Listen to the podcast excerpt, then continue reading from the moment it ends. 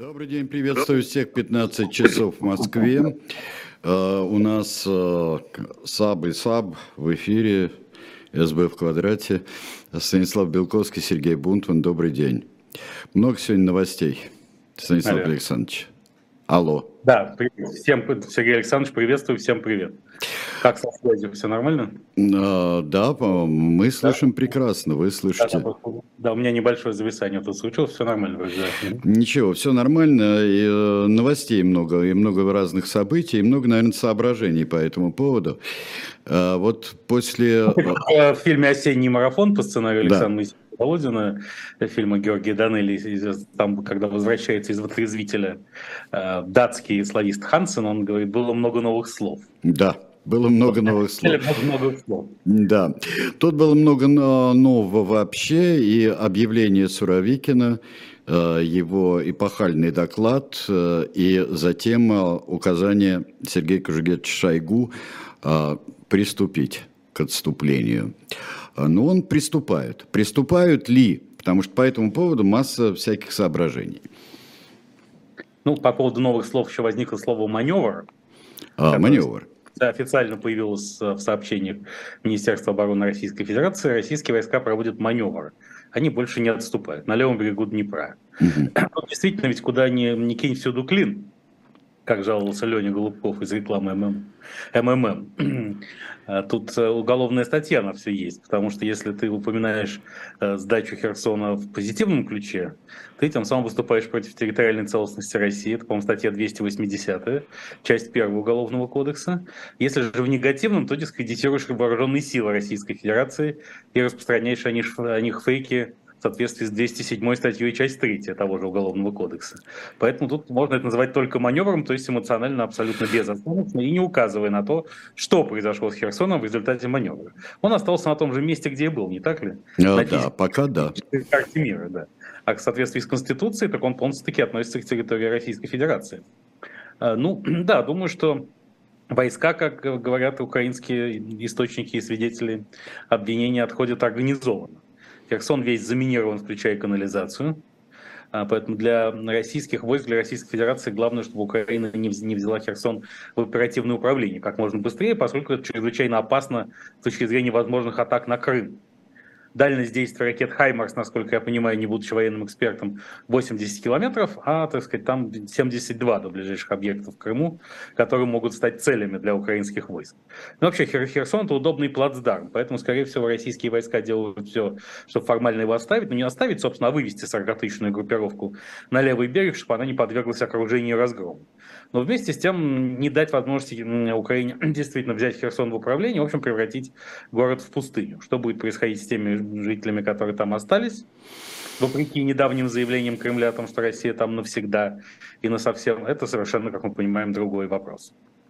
Еще ввели на левом берегу, ну буквально в плавнях, э, ввели 15-километровую э, зону, за которую, как сообщал нам ныне все-таки покойный Стремоусов, да? Все-таки покойный. Ну, есть разные версии. Мы знаем, что, ну, так сказать, сама гибель Кирилла Сергеевича Стремоусова, э, человека весьма яркого, и поэтому я без... ну, не поэтому, а вообще, и поэтому тоже приношу глубокие соболезнования его родным и близким. Это, опять же, подтверждение белковской теории жизненного задания. Э, Кирилл Стремолцев поставил все на карту перехода Херсонской области под контроль Российской Федерации. Он обещал, что Россия никогда не уйдет из Херсона, был лицом компании «Россия навсегда». Обещал, что Херсон будет стоять до последнего буквально накануне когда из Херсона уже эвакуировали российских военкоров и готовились взрывы трех последних мостов, через которые могло, могло осуществляться снабжение российской группировки в городе. Поэтому никакого смысла жить после принятия решения об оставлении Херсона для него не было. И эта метафизическая причина, она важнее и стоит как бы выше любых конкретных версий о том, что же стало с Кириллом Стремоусовым, хотя с каждым днем будет набирать популярность э, конспирологическая версия, согласно которой он не погиб ну, просто да. исчез, потому что посмотреть в глаза людям после того, что Херсон сдали, он уже не может. Но также распространяется версия о том, что его могли, как нежелательного свидетеля, устранить какие-нибудь спецслужбы, не дай бог, даже РФ. Но думаю, что все-таки он действительно погиб в результате ДТП, а, так сказать, исчерпание жизненного задания стало ключевой предпосылкой случившегося. Ну так вот, а, ведь вывезли какую-то часть, и вывезли на левый берег, вывезли в Крым, какую-то часть вывезли в Россию. Но основное место сосредоточения вывезенных жителей – это левый берег Днепра. А, там уже ближе к Скадовску, так скажем, вот здесь. Но это все равно, это чрезвычайно опасно, потому что а, ну, Скобеева все интересовалась, какой высоты левый берег. Так он низкий, могу вам сказать. И это его бы затопило, если бы взорвали даму в первую очередь. Херсон стоит на высоком берегу. Так вот, занимать, я не знаю, я тот еще стратег, но занимать э, и э, укрепленную оборону на низком берегу э, реки, причем это сплошные протоки, там, я это прекрасно знаю, сам там раков ловил. Вот это очень интересное решение военное. Да, не успели они переименовать Херсон в Киссинджер, помните, мы с вами это Да, да, нет, не получилось, нет. Геостратегическая ситуация была бы совершенно другая, но у них нет выбора. Они не могли удерживать больше Херсон чисто с военной точки зрения. И, и надо сказать, что кремлевский нарратив, не побоюсь этого слова, то есть некое послание, некий сюжет. Ой, у нас как-то как повис. Повис у нас Станислав Александрович. Э, да, Украина получила Херсон вот. на сдачу. Да. Вот, немножко пропала у нас часть да? Э, вашего выступления, да. Да, что-то тут ругаются, говорят, что интернет-соединение неустойчиво, почему я не могу понять. Вот оно действительно неустойчиво, у нас как-то так прерывается, но ничего. А вот сейчас, сейчас оно более устойчиво, будем надеяться. Да. Выносим, а... выносим извинения всем собравшимся. Э, Кремль пытался продать версию, согласно которой уход из Херсона должен стать прологом к переговорам. Дескать, могли оборонять Херсон до последнего, нанести огромный ущерб вооруженным силам Украины, но, так сказать, может быть, после того, как мы этого не сделали, с нами начнут переговоры о непозорном мире, точнее перемирии, которое заморозило бы линию фронта, стыдливо называемую линией соприкосновения, до зимы поскольку сейчас возможностей для широкомасштабного наступления в России нет, да и варианты обороны без применения неконвенциональных средств и методов, то есть оружия массового уничтожения и приравного к ним, вызывают большие вопросы. Ясно, что Украина идти на эти переговоры не хочет, поскольку она боеваем духом победы, а на Западе все же есть влиятельные круги, которые, возможно, могли бы на них пойти. И вот такая уступка Херсона продавалась еще и Кремлем в этом контексте. Под этим соусом, о чем свидетельствовала статья на минувшей неделе в итальянской газете «Ля Република». При всем уважении к этому изданию, оно давно было замечено в трансляции определенных кремлевских идей как бы на основании утечек, слухов и так далее, и так далее. Это было еще с конца 80-х годов 20 века, когда Республика писала по похождениях Бориса Николаевича Ельцина на Западе, явно опираясь на источники, близкие к ЦК КПСС и КГБ э, Советского Союза. Кстати, на этой неделе отмечаем 40-летие со дня кончины, э, безвременной кончины Леонида Ильича Брежнева. Это просто Может сегодня, быть, это не на этой неделе, это просто сегодня. Да, вообще. ровно сегодня, в День милиции, конечно, ведь тогда да. отменили ко дню милиции, и в связи с этим как раз я хочу напомнить всем, что Леониду Ильичу Брежневу посвящен Белковский мой рассказ э, «Большой довольно Зюльт», о тайных причинах э, начала афганской войны. И эти тайные причины были связаны, с одной стороны, с несчастной любовью, а с другой с фатальной датой 24 февраля. Она в Зельте фигурирует не один раз, поэтому призываю всех его читать. А если кто не знает, как быстро найти рассказ Зюльта, он был издан 10 лет назад в издательстве АСТ, то с помощью эксклюзивного телеграм-канала Белковский имени моего однофамильца, который полностью делается искусственным интеллектом. Э, телеграм-канал Белковский э, генеральный информационный спонсор меня, Белковского, поэтому призываю угу. всех пользуясь случаем, на него подписываться. Но рассказ э, и с пророческими датами, он э, написан естественным интеллектом, я надеюсь, ведь все-таки. Да, рассказ написан моим все еще в то время естественным интеллектом. А, хорошо. А, а может быть даже руками. Тут еще надо четко, так сказать, с точки зрения Илона Маска и концепции Neuralink, надо понять, что больше участвует в этом процессе. А, здесь замечательно, как всегда. Разве не писалось КГБ при Совете Министров? Господи, столько раз менялось, и в конце концов до исчезновения, вот по названию этого органа, а, он был КГБ СССР, он был приравнен ко всем, он был не при Совете, а он был а, равен любому министерству, так что здесь... Ну, а фактически он был гораздо главнее любого ну, министерства. Ну, естественно, но он... Да, и надо заметить, что это главенство обеспечил Юрий Владимирович Андропов. А, но многие думают, что который возглавлял КГБ с э, мая 1667 по май 1682 года, когда он вновь стал секретарем ЦК КПСС и как бы полуофициальным преемником Леонида Ильича. При этом многие историки Советского Союза искренне полагают, что Андропов был КГБшник, то есть что это чекист пришел к власти в Советском Союзе после смерти товарища Брежнева. Э, и второе, что он перешел на пост генерального секретаря прямо с поста председателя КГБ. Ни первое, ни второе не правда. Э, Юрий Владимирович Андропов был партийным работником, которого Леонид Ильич Брежнев направил как своего представителя в органы госбезопасности после увольнения Владимира Ефимовича Семичастного, который хотел, хотя и способствовал приходу товарища Брежнева к власти в 1964 но именно по этой причине доверием Брежневу не пользовался. Дескать, один раз переворот осуществил, может, и второй. Брежнев не любил этого молодого бонапартизма, носителями которого были товарищи Семичастный и Шелепин. Да, комсомольцы время... знаменитые, которые да, пришли да, тогда. Ну, да. ну, молодые, слишком они лет на 15-20 да. были моложе его самого, и он явно не хотел, чтобы они дышали ему в спину. Да, и Андропов не перешел на пост генсека с поста председателя КГБ. Он сначала просидел еще пять месяцев снова секретарем ЦК, когда председателем КГБ был уже товарищ Федорчук. Василий Витальевич, если мне память не изменяет. Поэтому да. это означает, что КГБ СССР, вопреки распространенной мифологии, отнюдь не был властью в Советском Союзе, вообще ключевым звеном политической системы. Всем, всем естественно, заправлял ЦК КПСС и его политбюро. КГБ СССР полностью подчинялся этому делу, и невозможно было представить, чтобы чекист вдруг неожиданно стал партийным лидером.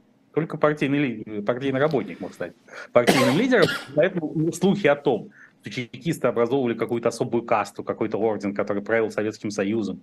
И все это перекочевало еще в постсоветскую Россию. И что якобы вообще Бориса Ельцина, Бориса Николаевича Ельцина привел к власти КГБ СССР. И путь ГКЧП 1991 года провалился из-за особой позиции Владимира Александровича Крючкова, последнего председателя КГБ. Все это полная ерунда. Никакой отдельной политической роли чекисты как корпорации не играли. Эта мифология создана задним числом, в том числе, конечно, при Владимире Владимировиче Путине, но и он не настоящий чекист, не настоящий свальщик по, по известному анекдоту, потому что еще в первые годы его правления действительно всякие мощные генералы КГБ и э, Министерства безопасности первых ельцинских лет рассказывали анекдот о том, как девочка Таня из Иванова поехала в Москву, нет, Доярка э, из Ивановской области поехала в Москву и стала дамой легкого поведения. И через несколько лет она возвращается к себе погостить домой. Ее окружают девочки доярки, говорят, Танечка, ну как же так с тобой случилось-то, как же тебя угораздило?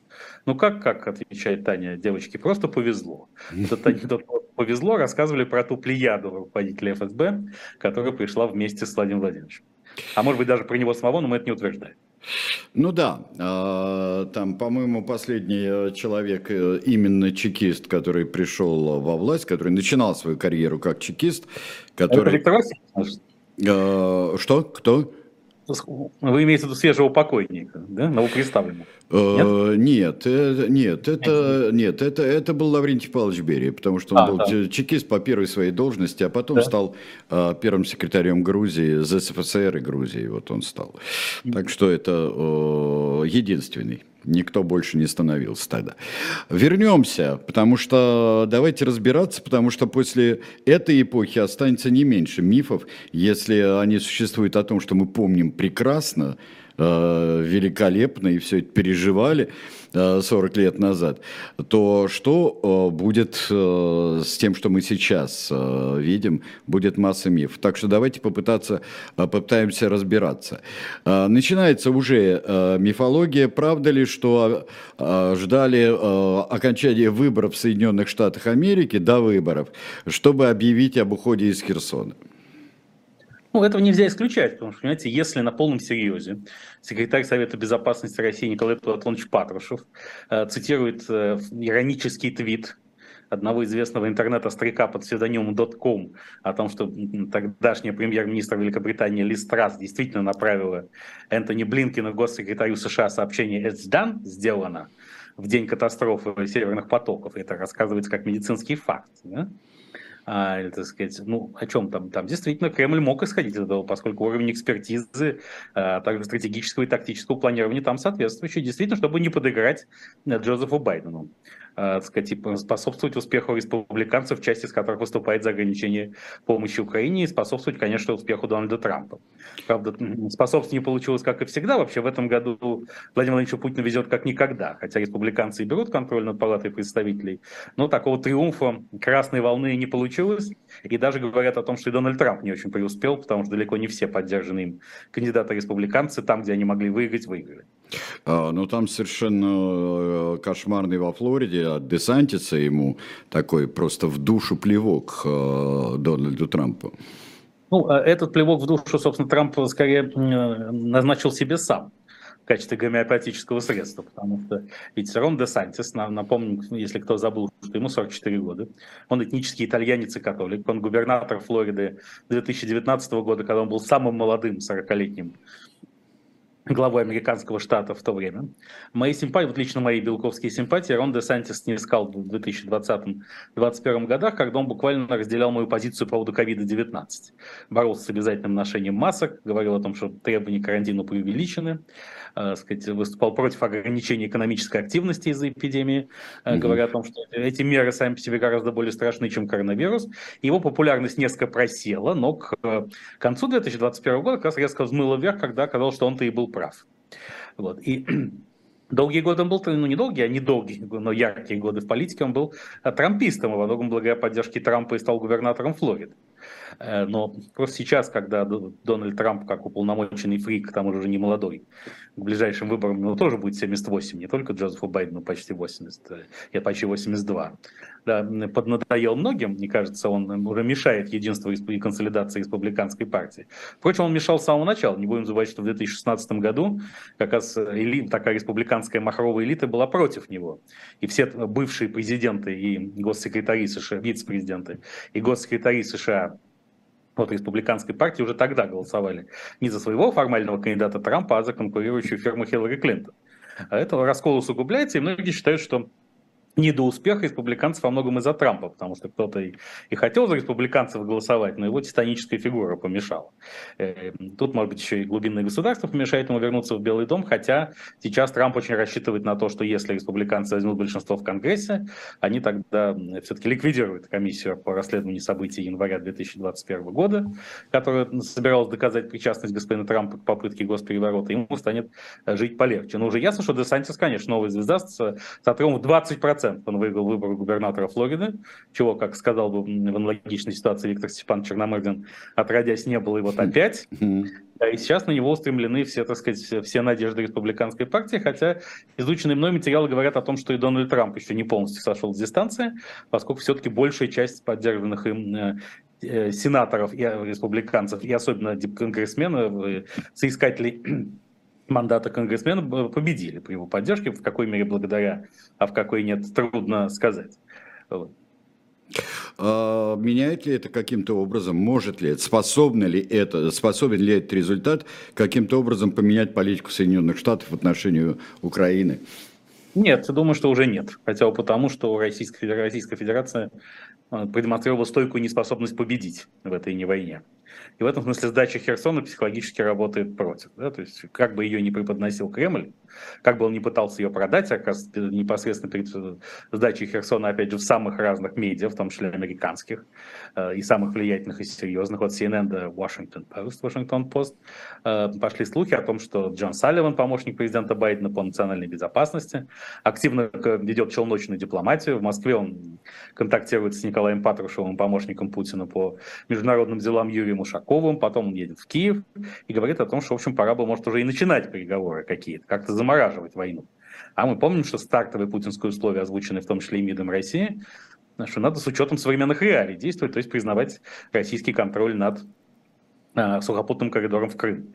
А это уже совсем не та обстановка вопроса, что денацификация и демилитаризация Украины, что, это, что ни в коем случае не нужны гарантии не вступления Украины в НАТО, о которых говорил даже Илон Маск после месячной давности, все же, видимо, состоявшегося телеразговора с российским президентом. Нет, это гораздо более скромные требования. И тоже со сдачей Херсона становится понятно, что генерал Армагеддон Сергей Владимирович Суровикин назначен был не чтобы побеждать, а чтобы максимально сохранять лицо. Вот такое нежное, теплое и вместе тем бескомпромиссное лицо, как у него самого. вот это, это лицо спецоперации Z, потому что менее брутального генерала на такие непочетные задачи э, было бросать как-то, так сказать, не, не смешно. И, собственно, и Сергей Владимирович Суровикин что он должен сделать? Во-первых, наладить оборону уже занятых территорий, во-вторых, определить, какие территории Россия еще может сдать, кроме Херсона. А она вполне может сдать, например, север Луганской области, вот пресловутую э, Сватово и Кременную, где еще идет сейчас наступление вооруженных сил Украины, потому что отстаивать только надо прямо и непосредственно коридор в Крым, и вот на этом э, глубоко стоять. Кстати, Сергей Кужугетович Шойгу тут неожиданно еще воспрял, ну, э, Ясно, что Владимир Путин и так не собирался его быстро убирать с поста министра обороны. Во-первых, потому что это не имеет функционального смысла. Спецоперации Z руководит лично президент, какая разница, кто министр обороны. Ведь, собственно, это всегда было все равно, кто и премьер-министр путинской России. Да? Ведь правительством непосредственно руководит президент. Ну, да а председатель правительства фигура техническая, и другой она быть не может. Именно поэтому все разговоры о том, что Путин может поставить сильного премьера, всегда были в пользу бедных. То есть никакого, например, Алексея Леонидовича Кудрина он премьер-министром бы не сделал, э, как бы он ему лично не доверял. Потому что ему не нужен сильный самостоятельный премьер по определению. Также зачем ему сейчас менять министра обороны на, на, на кого? На какую-то фигуру, с которой будут связаны надежды общества? А зачем это?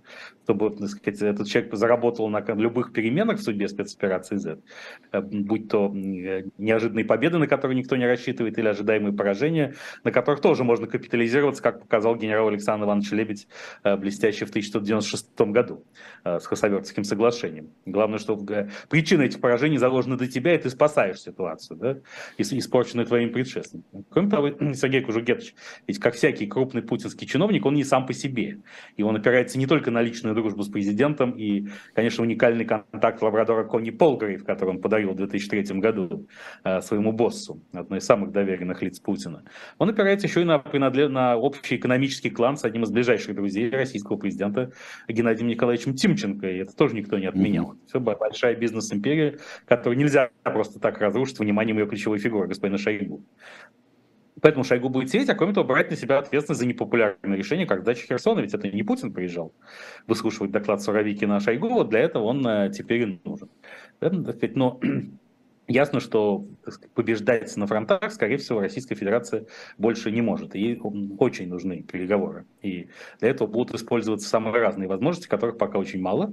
Именно по этой причине Владимир Путин не едет на саммит все-таки большой двадцатки в Индонезию.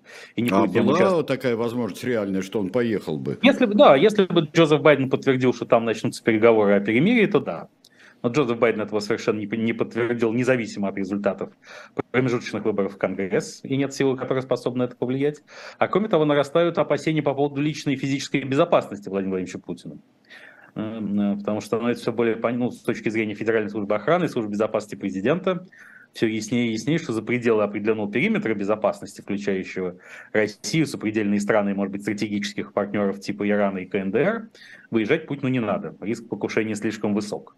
Тут наш с вами общий приятель Сергей Александрович Марков говорил даже, что э, служба безопасности Украины собиралась похитить Ксению Анатольевну Собчак в Литве на основании ордера об аресте и совместно с британскими спецслужбами раскрутить ее на информацию, необходимую и достаточную для организации покушения на Путина прямо в РФ. Поэтому, собственно, Владимир Владимирович решил срочно вернуть ее в Россию.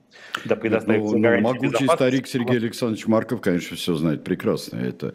Но, но не удалось ведь. Не удалось ведь э, СБУ. Нет, нет, сорвали, конечно, да. планы рисованы, но ездить никуда нельзя. И здесь еще раз у меня возникает, э, возвращается ко мне крамольная мысль. Мы уже 30 сентября э, официально практически узнали, что Владимира Путина нельзя считать практикующим и действующим христианином, ладно, бог ним, практикующим, действующим, актуальным, а, потому что он не упомянул Бога в своей программной речи, а сослался на безличные э, судьбу и историю, что не есть никак не отражение христианского сознания. Но, понимаете, не может верующий христианин так бояться за свою физическую безопасность. Тут сразу возникает вопрос, некогда адресованный Наполеоном Бонапартом Пьеру Симону Лапласу. А какова роль Бога в этом процессе? Ну, не, не бывает такой охраны, которая берегла быть тебя от воли Божьей, как Кирилла Стремоусова в день сдачи Херсона. Да, поэтому, так сказать, чего ж так бояться-то? Да, вот тут и тут на этом фоне, конечно, вырастает до, опять же, исполинских масштабов э, фигура нового религиозного лидера России Дмитрия Анатольевича Медведева, который, кажется, нашел оправдание спецоперации Z, потому что это проект по борьбе с э, Люцифером. Немного ну да, мало. он такой, его вера тоже на отрицание, он антисатанист такой, антисатанист, э, Дмитрий Анатольевич у нас. Он отрицает все ипостаси дьявола, прости господи. Алло. Да, у нас хорошая связь, как вы считаете, Сергей Александрович? Ну, мне, мне нравится эта связь. Я не знаю, насколько вы слышите меня. Да, я просто вот сейчас были небольшие перебои. Угу. Ну, как а, только ну... я помянул имя нечистого, э, я имею вот обоих, всех троих и четверых нечистых, вот тут же связь как-то так прервалась. Да, потом, конечно, риторика Дмитрия Анатольевича Медведева, это он написал пост 4 ноября, то есть к Дню народного единства, она все же обращает внимание на то, что, эм, видимо, качество алкоголя в Российской Федерации снижается из-за санкций. А, потому что, так сказать, там ну, уровень агрессии уже зашкаливает. И в свое время Кит Ричардс, известный представитель группы Rolling Stones, mm-hmm. сказал, что он к 70 годам перестал употреблять э, один известный стимулятор на букву «Г», я не знаю, нельзя его произносить в эфире, э, потому что качество этого товара в мире резко ухудшилось. Ну, конечно, вот, наверное... становится хуже гораздо вообще. У молодости Кита Ричарда это было Поэтому, да, я думаю, что Дмитрий Анатольевич Медведев скоро уйдет в завязку именно по этой же причине, потому что иначе борьба с Иблисом уже, так сказать, примет необходимость. Да. Нет, стряхивая Иблисов с плеча, вот это... Да, да, ну это, да, по известному анекдоту, как, э, так сказать, э, э, Рабинович приходит к Хаймовичу и говорит, Хаймович, ты когда-нибудь напивался до чертиков?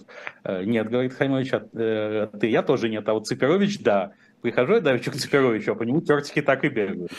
Ну да, да.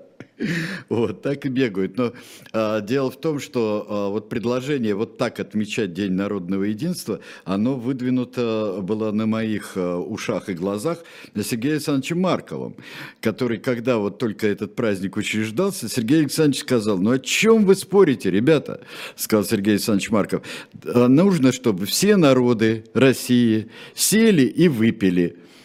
Повисла нехорошая пауза. Вот, и здесь кто-то вспомнил о мусульманах. Вот при этом. И как-то идея сорвалась у Сергея Александровича тогда. Да, причем, э, да, да, ну, мусульмане же скоро отправятся все под водительством Разана Ахмадовича Кадырова на фронт в рамках джихада. Россия опустеет, опустела без тебя земля, и тут-то можно будет всем оставшимся накатить. Да, это очень интересно вообще. Хотя вот. уже существует теория о том, что Дмитрий Александрович Медведев э, продвигает Люцифера с Иблисом э, под нового стратегического партнера Ирана, который тоже не понимает, э, в чем предмет спецоперации Z, и только так можно Ирану это объяснить. А в Иране тем самым возник раскол элит по поводу того, Э, надо ли помогать Российской Федерации, потому что там есть партия нынешнего секретаря Совета Безопасности, которая э, полностью за поставки шахидов, этих э, беспилотных летательных аппаратов «Шахид» и «Мухаджир» и баллистических ракет. А есть конкурирующие фирмы, которые категорически против. Именно поэтому Николай Платонович Патрушев поехал срочно на на днях, вот буквально вчера в Тегеран, чтобы удостовериться в том, что с секретарем Совета Безопасности Али Шишхани все нормально, а с ним не все нормально. Потому что, кажется, высшее религиозное руководство Ирана собирается возложить на секретаря Совета Безопасности ответственность за волнение, точнее, неправильный менеджмент волнений э, против этого же исламского руководства, их избыточный размах в последние месяцы. И если сейчас э, верховный лидер Рахбар, высший руководитель Ирана Хаминеи, все же примет решение уволить своего секретаря Совета Безопасности, а это прекрасный пролог возобновлению переговоров о ядерной сделке с Америкой, Соединенными Штатами, то, возможно, Российская Федерация лишится беспилотников «Герань», которые являются основными ее вот этих, этих мопедов, которые стали главным аргументом на определенном этапе спецоперации. Ну, поэтому, поэтому теперь вроде бы и э, спешат э, накупить «Герани» целыми горшками.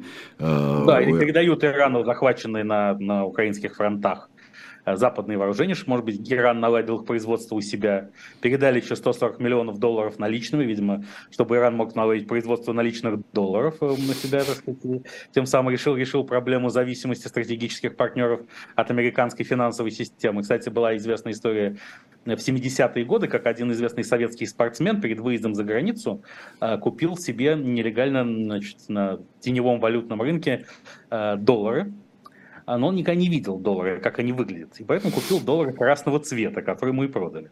Это его и спасло, потому что когда КГБшники накрыли всю эту ситуацию на следующий день, выяснилось, что поскольку красные доллары не являются валютными ценностями, он просто приобрел сувениры. И сувениры ему и продали. И поэтому он избежал уголовной ответственности, вообще и худших последствий.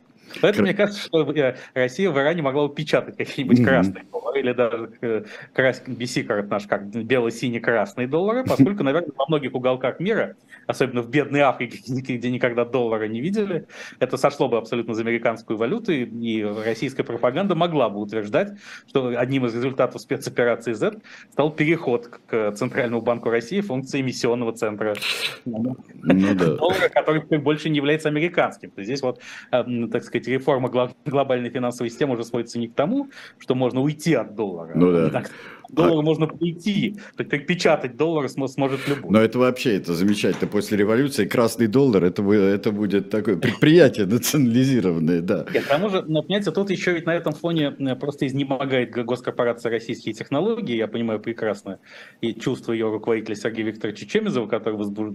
способствует возбуждению одного дела за другим в отношении журналистов и их критикующих. Потому что ситуация, при которой э, российские войска находят, все беспилотники для российских войск войск производит Иран, баллистические ракеты Иран, да еще сейчас аналоги западных вооружений, то есть обеспечивать технологический суверенитет Российской Федерации будет Иран, уже говорит о том, до чего доработала госкорпорация российские технологии за время своего существования. Тут, так сказать, действительно уже надо, пора отмечать День народного единства по второму кругу и а... переводить его, мне кажется, в перманентный режим отмечания. А... По, по завету Сергея Александровича Маркова, опять же, отправив предварительно, конечно, всех мусульман на фронта. А, да, но вот до этого вот до того, как вот это сбудется, а, а, вот э, возможно ли, возможно ли до наступления зимы, во-первых, а, взятие под контроль украинскими войсками, взятие Херсона и вот той части, правобережной части Херсонской области, или какое-то продолжение в зимней. Потому что, э, честно говоря, в, э, в переговоры не особенно верится, даже после э, таких заманчивых предложений Марии Владимировны Захаровой. А, переговоры как-то, да, причем тут многие СМИ цитировали на этой неделе а, заявление Владимира Путина от 25 февраля о том, что никаких переговоров с шайкой нацистов и наркоманов в Киеве быть не может. И сравнивали сегодняшней риторикой, в том числе и заместителя министра иностранных дел господина Руденко, э, который говорит, что нам нужны переговоры без предварительных условий. Почему-то он забыл сказать, что именно с шайкой нацистов и наркоманов. Ну, потому что, собственно, опять же, это социальная политика Российской Федерации. Да? Нужно еще было добавить шайкой нацистов, наркоманов и беспризорников, которые будут перевоспитаны в ходе операции Z. И вот это перевоспитание будет объявлено ее важнейшей целью. Нет, переговоров не будет, просто потому что Владимир Владимирович Путин умудрился позиционировать себя как политическую фигуру для переговоров непригодную еще меньше успехов на фронтах спецоперации Z, и не только на военном ее, военном ее сегменте, но и в сфере энергетического шантажа, который оказывается не слишком успешен, и, так сказать, в сфере продовольственного шантажа Россия была вынуждена вернуться в зерновую сделку, потому что это отвечало интересам Раджепа и Тайпа Эрдогана, и все еще сохраняет возможность на то, что российские удобрения, продовольствие и удобрения выйдут из-под санкций. Тут Россия на этой неделе требовала вывести из-под санкций Россельхозбанк, видимо, чтобы провернуть ту же историю, что была в Газпромбанке с якобы оплатой российского газа в рублях. Да? Чтобы будут платить за российское продовольствие удобрение в рублях. На самом деле в долларах и евро, но внутри банка это будет конвертироваться, и тем самым банк будет выведен из-под части санкций, как и Газпромбанк. Собственно, этот полублев с оплатой газа в рублях задевался именно ради Газпромбанка и больше, более ничего, так и Россельхозбанк, за которым стоит, конечно, мощнейшее семейство Патрушева. Да.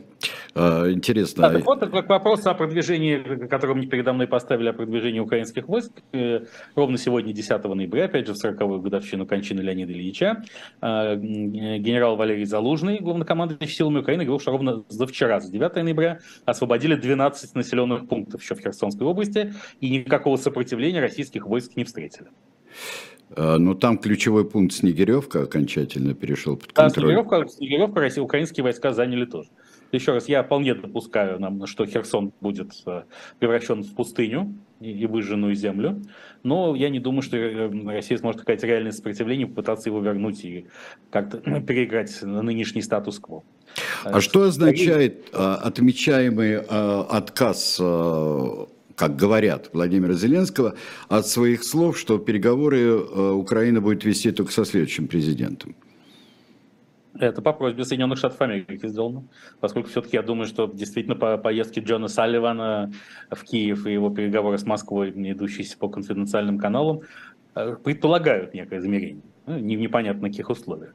А пока это же заявление ничего не стоит. Ну, так сказать, и все равно э, вопрос в том, будет ли прекращена спецоперация Z официально и формально при живом Владимире Владимировиче Путине. Нет, она не будет прекращена, поскольку цели не будут достигнуты никогда. Она ведь ведется до полного достижения цели, в этом смысле она полностью аналогична построению коммунизма в одной отдельно взятой стране, которая, как мы помним, э, похож по, известному советскому анекдоту на линию горизонта, которая удаляется по мере приближения к ней. И, конечно, финальная точка спецоперации Z – это определенная дата в судьбе Владимира Владимировича уж не знаю, так сказать, по своей ли воле или нет, или все-таки сценарий Афро-России э, по-прежнему остается, мне кажется, актуальным, описанный в моем сценарии «Таинственная смерть» 2017 года. Также призываю всех перечитать, в том числе найдя его с помощью телеграм-канала Белковский, на который я призываю всех подписываться. Да. Но э, надо сказать, что спецоперация Z ведь помогла многим странам, которые могут оценить Владимира Владимировича Путина по достоинству и предоставить ему убежище. Например, Армения, не наблюдается гигантский экономический бум за счет 42 тысяч россиян, релацировавшихся в эту республику сначала. Половина из них после 24 февраля сразу, вторая половина с началом частичной могилизации 21 сентября. Результаты ошеломляют. Прогноз официальный роста ВВП Армении на нынешний год был 1,6%. Сейчас он повышен Николом Пашиняном, премьер-министром страны, до 7%, а Центробанком Армении до 13%. Никогда в жизни независимая Армения не знала такого экономического роста. Он весь обеспечен релацированными благодаря Путину россиянами, и втрое до миллиарда долларов, чего тоже никогда не было, выросли остатки на, э, э, временно свободные остатки на счетах банковской системе Армении, которая во многом спаслась от банкротства благодаря спецоперации Z. 10% рост будет зафиксирован по итогам этого года в Грузии, где куда прибыло 100 тысяч релакантов, беглецов от СВОЗа. Э, Казахстан, Узбекистан процветает. Узбекистан процветает до такой степени, что уже лоббирует снятие Евросоюза, э, санкций Евросоюза со своего крупнейшего бизнесмена Алишер Бурхановича Усманова, который в единственный правильный исторический момент понял, что он не российский бизнесмен, а узбекский. И поэтому всякие обыски вот, сказать, в, в банке UBS с целью проверить отмывание им денег и изъятие картин Марка Шагала с яхты Дельбар это все не имеет никакого отношения к построению, просто впрямую мешает построению демократии в Узбекистане и, безусловно, переориентации Ташкента на единственно правильную глобальную силу Вашингтон. И чем, так сказать, там, Иблис-то с Люцифером не шутят. Может, и снимут санкции под эту сурдинку. Кстати, на этой неделе неожиданно разродились э, британские официальные лица, которые напомнили нам, что 2,5 миллиарда фунтов, полученные Романом Акаевичем Абрамовичем от продажи Челси, так. все еще все еще заморожены в Великобритании и не перечислены в Украину. Знаете, вот когда иногда бывает какой-нибудь, э, умирает э, э, герой социалистического труда лучше трижды, или народный артист СССР, которому там близко к 120 годам, ты ловишь себя на постыдные мысли, что ты думал, что он давно уже того. Да. Так вот, британские власти фактически напомнили нам то, что, о чем мы уже забыли что, в принципе, Роман Акаевич, как первопроходец постсоветской монетократии, власти денег, э, он придумал схему, как разморозить капиталы российских олигархов, находящихся под санкциями. Перечисляешь их в Украину, и потом Украина должна как-то отдать часть тебе. И вот сейчас этот пилотный проект, видимо, с двумя с половиной миллиардами фунтов и должен быть реализован. Реализован, естественно, без украинских властей он быть не может, поэтому надо посмотреть, Будем посмотреть, как говорит наш с вами общий патрон, что же это все э, будет напоминать. Да? Потому, до, до сих пор не перечислены, значит, вот-вот будут перечислены. Ну, неизвестно, а почему они вдруг должны быть перечислены? Причем, смотри, тут как раз пару недель назад Совет национальной безопасности и обороны Украины ввел санкции чохом против нескольких десятков российских магнатов, о существовании которых уже многие из нас забыли и вспомнили только благодаря этому списку. А тут э, и, э, но Роман Аркадьевич Абрамович не попал под украинские санкции. Там сказано, против него стоит звездочка Сосновской. Звездочка, конечно, шестиконечная, поскольку он предводитель португальских сефардов. Э, и сказано, что санкции будут введены в действие после завершения обмена военнопленными. Поскольку обмен военнопленными будет завершен очень не скоро, через годы и годы. То есть имеется в виду глобальный обмен военнопленными? Ну да, вообще всех. всех Полный и окончательный, да. Да, также обмен Люцифера на Иблиса. Э, при посредничестве сатаны, э, вот, то, значит, Роман Акадьевич фактически складывается впечатление, что список составлен именно для того, чтобы Абрамович не попал под санкции и смог свободно распорядиться теми двумя... Чтобы было откуда его вынимать, да, из какого-то списка. Нужен же какой-то документ, ну, которому он а не принадлежит. Ну да, все понятно. Как три приема засунуть слона в тумбочку, да, открыть тумбочку, положить слона в тумбочку. Да, и закрыть. А как четыре приема засунуть жирафа в тумбочку, открыть тумбочку, вынуть оттуда слона, положить жирафа, а, закрыть точку. Вот так Чудесно, посмотрим, да. что будет с двумя миллиардами. Надо сказать, что еще на этом фоне Украина устроила же национализацию. Она а, отняла крупнейшие активы у Игоря Коломойского и Геннадия Боголюбова, которые, причем абсолютно в порядке национализации в военное время, безо всяких дополнительных аргументов и судебных решений. У них хоть не Укрнефть и Укртатнефть, а также Каменчукские НПЗ, еще под раздачу попали там Константин Живаго, Константин Григоришин и, так сказать, еще пара крупных бизнесменов. В общем, был создан прецедент, что под предлогом войны можно совершить большой передел собственности. Надо сказать, что Российская Федерация, когда, хотя всегда говорила о том, что Украина это государство 4, 404, failed state и так далее, очень любила следовать именно таким неоднозначным примерам из современной украинской политики. Например, там в прошлом году Совет национальной безопасности и обороны Украины начал по пятницам объявлять, кто попал под его санкции, при том, что эти сами санкции противоречили Конституции Украины, запрещающей вводить такие ограничения в отношении граждан самой страны. Mm-hmm. Российский Кремль начал, э, вернее, руками Минюста начал обнародовать по пятницам же списки иноагентов иностранных агентов. Да, там как звезда, как звезда зайдет, вот сразу они объявляют. Да. В этой ситуации, мне кажется, что до какой-то национализации дойдет и не может дойти история в Российской Федерации, тем более, очевидно, ее бенефициары. Это те крупнейшие спонсоры не войны и спецоперации Z, которые опоздали к большому разделу пирога, и поэтому все это называется большой проект БМП. Без меня поделили. Конечно, абсолютное лицо проекта БМП – это Евгений Викторович Пригожин. Его группа «Вагнер», не знаю, в каком правовом статусе она сейчас существует, хотя уже «Вагнер-центр», как мы знаем. Да, открыт... в статусе небоскреба, по-моему, она существует. Ну, небоскребом является сам, так сказать, Евгений Викторович Пригожин, поскольку до небес выросли его слава и могущество в современной России. И он все больше говорит о том, что пока дети элит не пойдут на фронта, пока не раскошелятся выгодоприобретатели приватизации, спецоперация Z не дойдет до должного результата, ему вторит его Клаков, включая великого писателя Евгения Николаевича Прилепина, он же Захар Прилепин, ну и там известные военкоры и так далее.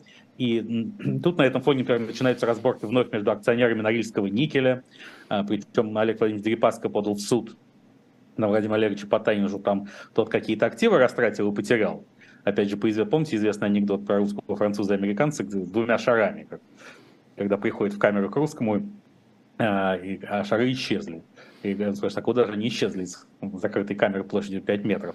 Ну, так сказать, один сломал, другой потерял, отвечает. Активы Норильского никеля, одни сломались, другие потерялись. Ну, хотя, скорее, Олег Владимирович Дерипаска, на мой взгляд, хочет отомстить несколько своему партнеру за то, что, возможно, утечки всякие информации неблагоприятные, которые способствовали дополнительному подведению Дерипаски под санкции, в частности, о его Э, новоявленном ребенке в э, городе Нью-Йорке, или об Артеме Уссе, кстати, вот там есть версия, что Артем Ус, сын близкого к Дерипаске губернатора Александра Усса, попал там в замес в Италии и был захвачен американскими спецслужбами не без помощи российских конкурентов э, этого, этого, этого всего добра. Да? Ну, в общем, почему действительно Норильский никель не перешел бы под контроль Евгения Викторовича Пригожина, который выкупит обе доли, причем вполне себе за государственный счет. У него будут такие возможности. В общем, корпус стражи – это корпус стражи, не так. Если в Иране корпус стражи исламской революции – это крупнейшая бизнес-корпорация, то почему бы Вагнеру ей не стать? В общем, таких-то экономических процессов, может быть, и не в полном объеме, но в некоторой степени в современной России можно ожидать, тем более, что все единомышленники Евгения Викторовича Пригожина сейчас в один голос говорят, что сдача Херсона – это полбеды, если все же перейти в режим полномасштабной экономической мобилизации. А полномасштабная экономическая мобилизация, когда в России прекратится производство товаров народного потребления и вся экономика будет работать только на производство ракет «Калибр» в Иране, судя по всему, да, вот она и должна предполагать определенный передел собственности. Наконец-то мы до этого дожили. Но вот э, все-таки, значит, решение такое, если есть план у всего этого, то это стоять долго, хоть где-то, держать коридор, э, пусть это так и будет пока, да, и добиваться Понятно. хоть каких-то переговоров, чтобы можно было коридор объявить целью операции. Так это же, нет, ну это уже фактически объявлено, про возобновление водоснабжения Крыма как сакральную идею Путин же не случайно говорит постоянно в последнее время. Вот. Но вообще это путинская логика. Я вас пережму, я всех переживу. Да?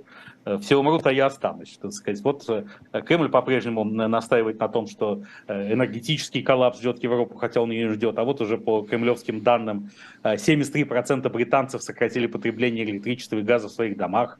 45% носят больше слоев одежды и используют больше одеял. 32% британцев ждут, когда станет холодно, прежде чем включить отопление.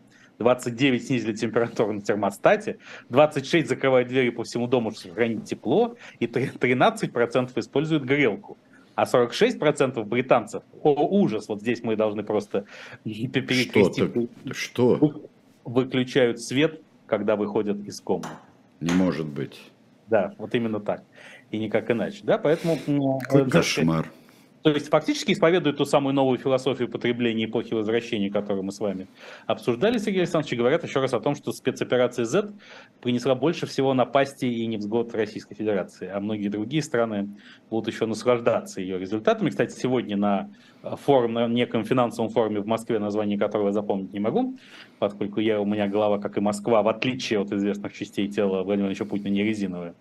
Э, Герман Оскарович Греф сказал, он фактически прозой изложил тютчевский тезис «Блажен, кто посетил сей мир», его минуты роковые. Он да, он сказал, что это повод для вообще для открытий многих, для прогресса, для вот движения. Ну, да, да, что жизнь теперь будет да. по-настоящему яркой и интересной. А, и, и он, э, он, надо сказать, что кроме того, он допустил некоторые сомнительные с точки зрения новейших законодательных актов России высказывания.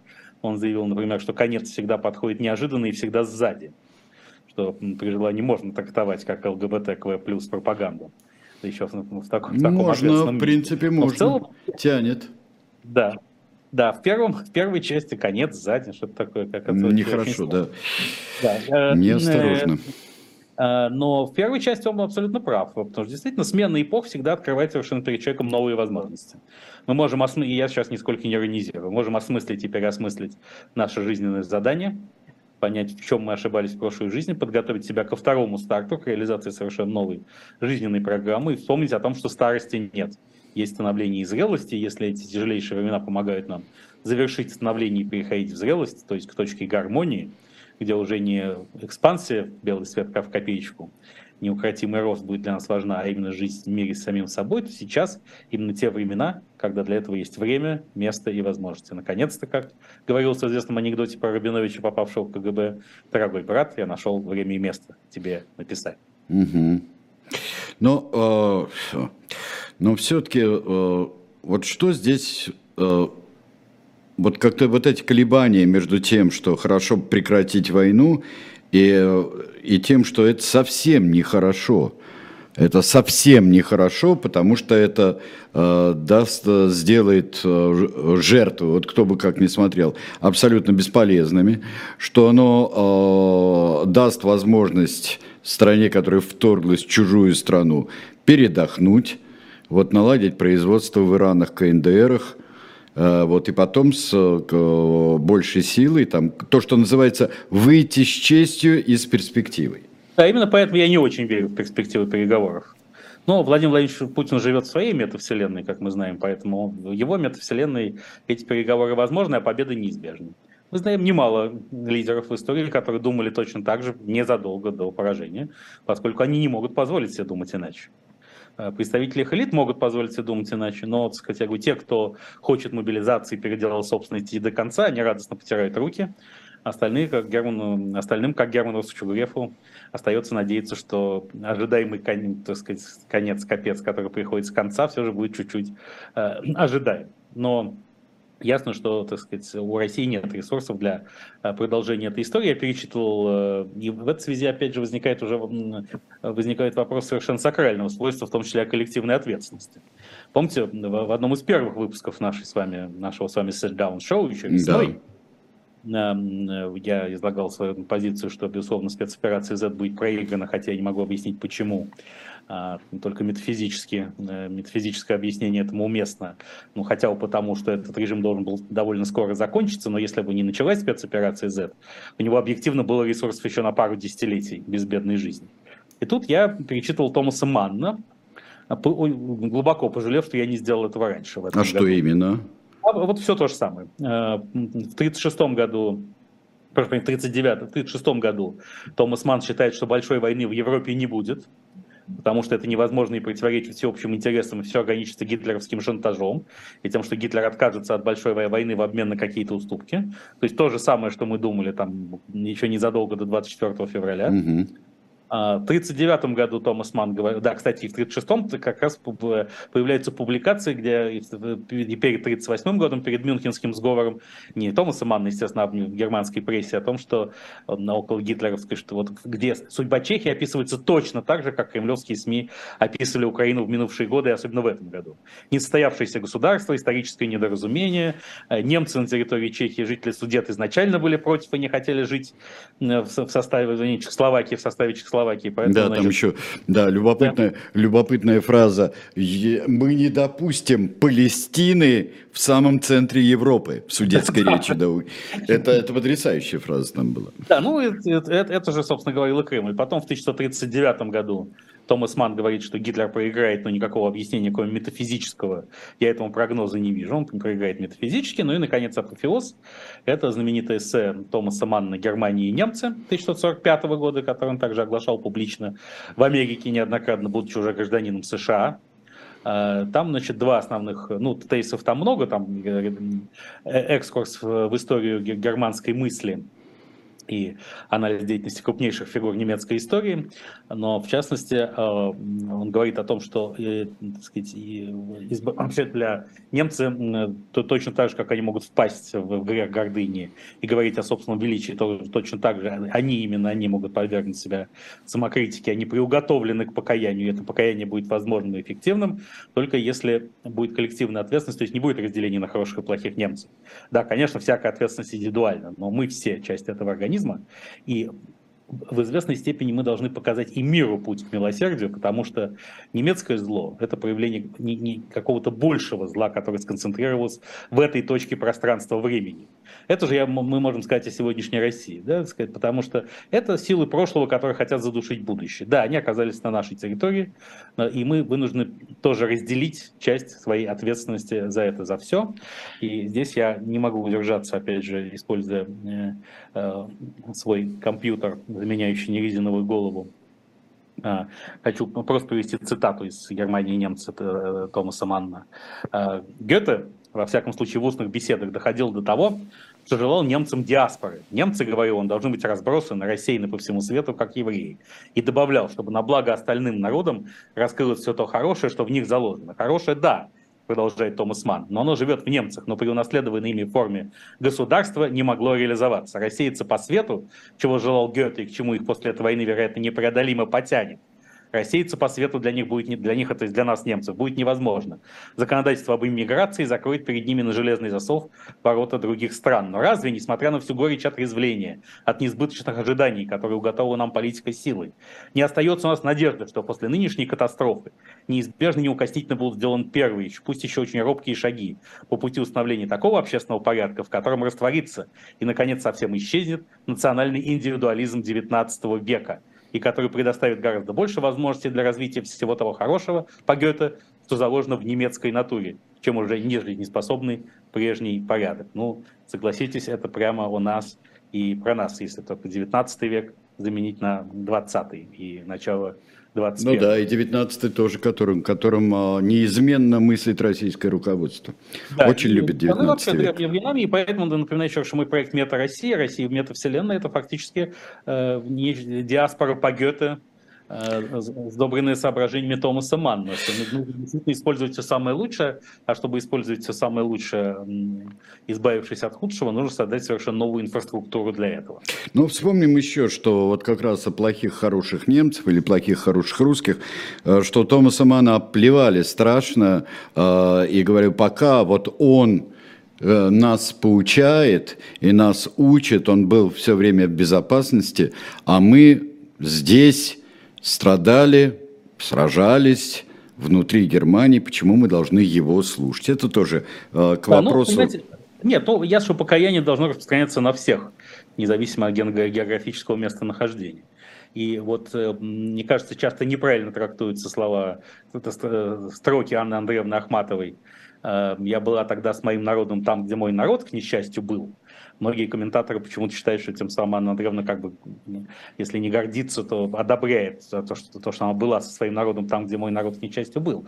На мой взгляд, это чисто 129-й псалом де профундис, это из глубины. Это из глубины возвах, да. Да, да к, к, к ужасу и э, моему я была с моим народом там, где мой народ к несчастью был. И поэтому все мы вместе должны взывать Господа к покаянию, и это и станет неизбежным завершением спецоперации Z ответу на ваш вопрос, может быть, несколько в иной плоскости, чем многие от нас ожидали. А, да, я думаю, что это верно. И Анна Андреевна как раз а, была физически была а, в очереди недалеко от в очереди к Большому дому на Литейном. Вот где она была. Да, а, ну, это, да она была там, где мы... Не там, гордилась и веселилась вместе с, с ликующей нет, сталинской... Ну, нет, я не да. веселилась, а о том, что вот как бы тут все, все равно, так сказать, покаяние распространяется на всех, да, даже на тех, то есть никаких хороших русских отдельных от всего, что сейчас происходит с Россией, нет и не может быть. Я думаю, да, и мы это, и нам э, это неплохо было бы осознать, э, и совершенно необходимо, и потребуется осознавать, когда, что уже сейчас. Мне кажется, уже сейчас, сейчас это надо знать. Спецоперация Z идет к своему закономерному финалу, и никто не может предложить никакого конструктивного сценария, кроме, извините, что повторяюсь, сценария тотальной мобилизации, передела и нагнетания, которые озвучивают э, последние искренне активные сторонники спецоперации. Ясно, что ее, ее цели не, не стартовые, не промежуточные, достигнуты уже не будут. Здесь более интересно, кстати, что, да, да, что будет с Украиной, потому что э, вновь актуализируют там, ну, сейчас в Украине две актуальные политические фигуры, ровно две. Старых уже нет. Это э, Владимир Зеленский и главнокомандующий Валерий Залужный. И я не стал бы недооценивать степень его амбиции, хотя это традиционно трактуется как попытка вбить между ними клин, но клин вбиваем не мы. Это объективно так, потому что в западных СМИ часто Залужный выступает источником версий, критических по отношению к Зеленскому, и рассказывает о том, например, как он спас Украину, не поставив Зеленского в известность о, о точном плане приготовления к российскому нападению. Но вот Алексей Арестович, известный, так сказать, пропагандист и психотерапевт, все более тоже обозначает свои претензии на президентский пост. Сейчас вышло э, нашумевшее в Украине видеоинтервью с его супругой Анастасией Арестович. Примечательно, что Анастасия говорила по-русски, все интервью давала. Признала, что она общается в семье, они общаются по-русски. И это вернуло к мысли о том, что Арестович, хотя еще недавно его движение в президенты казалось анекдотом, но сейчас, наверное, с учетом его популярности уже таким не кажется, действительно может быть лидером русскоязычных украинцев, которые никуда не денутся. Да, сейчас, когда в Одессе сносят памятник Екатерины II, его горячий апологет мэр Геннадий Труханов, еще недавно выступ... был выступавший категорически против, теперь за. Как бы говорить о проблемах русского языка не приходится, но потом не война отгремит, русскоязычные украинцы останутся, и Арестович вполне может быть их предводителем, каковых намерений он и не скрывает. А Анастасия Арестович прямо сказала, что ее еще в момент сватовства Алексей Арестович в качестве приза обещал ей пост президента Украины. И она не только верит, что это возможно, сказала она на полном серьезе, но и считает, что Арестович, ее муж был бы прекрасным президентом. Дай бог, а, дай бог Украине а, мирно и по-настоящему демократически выбирать между этими и еще Э, сотни других фигур. Ну, демократически Украина выбирала всю жизнь, там, простите, да. пять президентов. Ну вот, да, и бог, это мирно, и э, решать вопросы строительства, восстановления и э, собственной идентичности, которую за них уже решил один человек в Кремле. Вот, политическая идентичность, украинская политическая нация, это вот создание... Ну, ее, ее формирование, собственно, и завершилось в результате спецоперации да Мощный толчок был дан с началом Четвертой мировой гибридной войны весной 2014 Окончательно нация оформляется уже сегодня, поскольку вряд ли в Украине будущего будет популярна точка зрения, что украинцы и русские это один народ. Или хотя бы частично один народ.